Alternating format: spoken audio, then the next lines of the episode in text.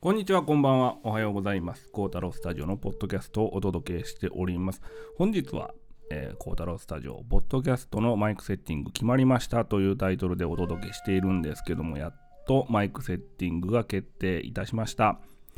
はい。というわけで、えー、セッティングについて、まあ、決まりましたのでお届けしたいなと思うんですけどもやっぱりね、えー、こだわって選びたいですね、えー、ポイントとしてはねやっぱり低価格低価格かつ、えー、セッティングが簡単でどこでも取れる。まあという感じですかね。はい、えちょっと難しいんですけども。なかなかねセッティングするのは難しいです。まあえっ、と一番難しいのは低価格っていうところですね。えー、オーディオ製品めちゃくちゃ高いです。マイクロフォンめちゃくちゃ高いです。えー、10万円超えザラです。えー、また、ましてね、指向性マイクロフォンになってきますと、えやっぱりお金積まないとね、それなりの音が手に入らないというのが指向性マイクロフォンの世界なので、えどうそこをバランス取っていくのか、えまたステレオ配信するには、えどのようなセットがいいのかっていうところで考察しておりました。えー、やっぱりコータロスタジオね、オーディオ専門の、えー、メディアサイトということで、えー、皆さんにもですね、え専門的なお話、そして間違いのない機材選び、セッティングなどをお届けするために、えー、いろいろテストしたりしております。過去2回ですね、無指向性マイクロフォンの素子を使った AB 方式での録音テストなどをお届けしていますので、そちらももしかしたら、えー、聞いてくださった方いらっしゃるかもしれません、え、そちらも考慮しながらね、選んでいます。で、えー、おすすめすると言ってもですね、今使ってる AB 方式の無指向性のステレオの補助っていうのは、えー、プリモの EM158、えー、私が2回前かな、2回前の放送でお届けしてました上品な音しますねということで、えー、これをもうピックアップマイクに使う方がいいのかなっていうふうに思ったりもしたんですけども、うん、やはりですね、ルイットの440の指向性マイクっていうのは、えー、素晴らしいです。もうこれ本当に素晴らしいです。今、あのルイットを使ってるんですけどね、あの本当に素晴らしい音してます。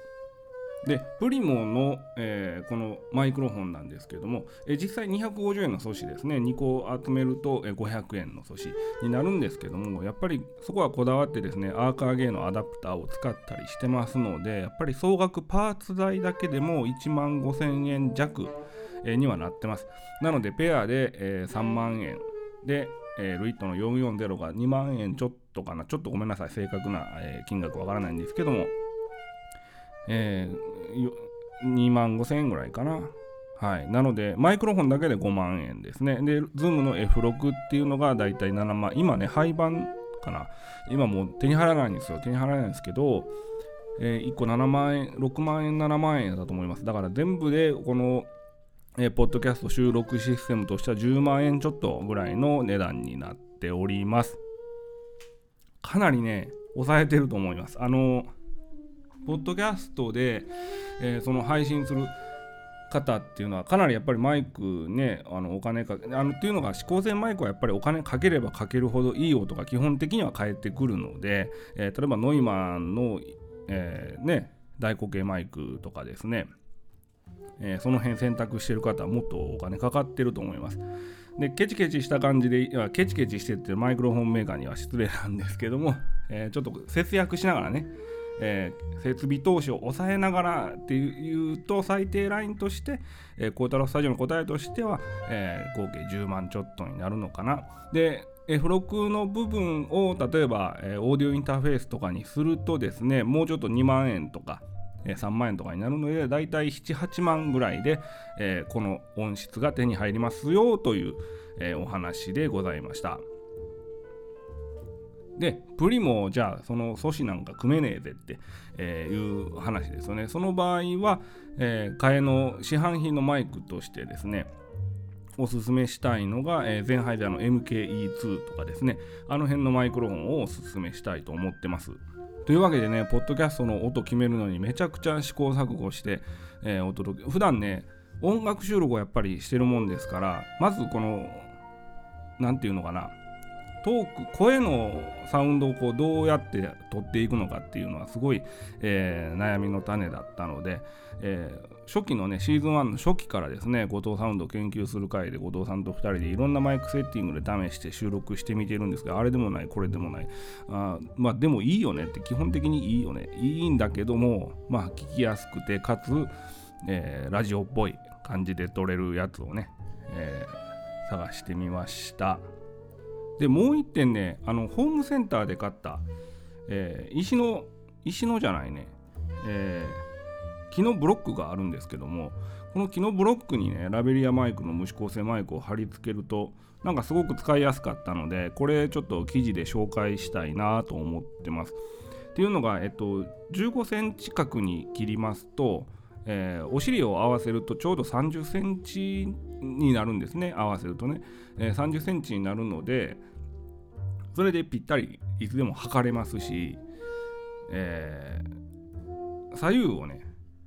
あの無指向性の AB 方式って実は30センチで別に決まってるわけじゃなくて、えー、40センチあったり60センチあったり1メートル開ける人もいるぐらいね、えー、幅はいくらでも抱えれるんですね。例えば今ねえー、これかなり広めに撮ってるんですけどもっと広めにしてみますとステレオ感がねかなりもっと広がっていくんですね。こっち向いて喋るとこねあの左右に分かれるような感じになったりとかで後藤先生の推奨としては一応30から33センチ34センチあたりが、えっと、推奨値っていう風に聞いてます。で僕的にはあの自然界の録音するときは28.9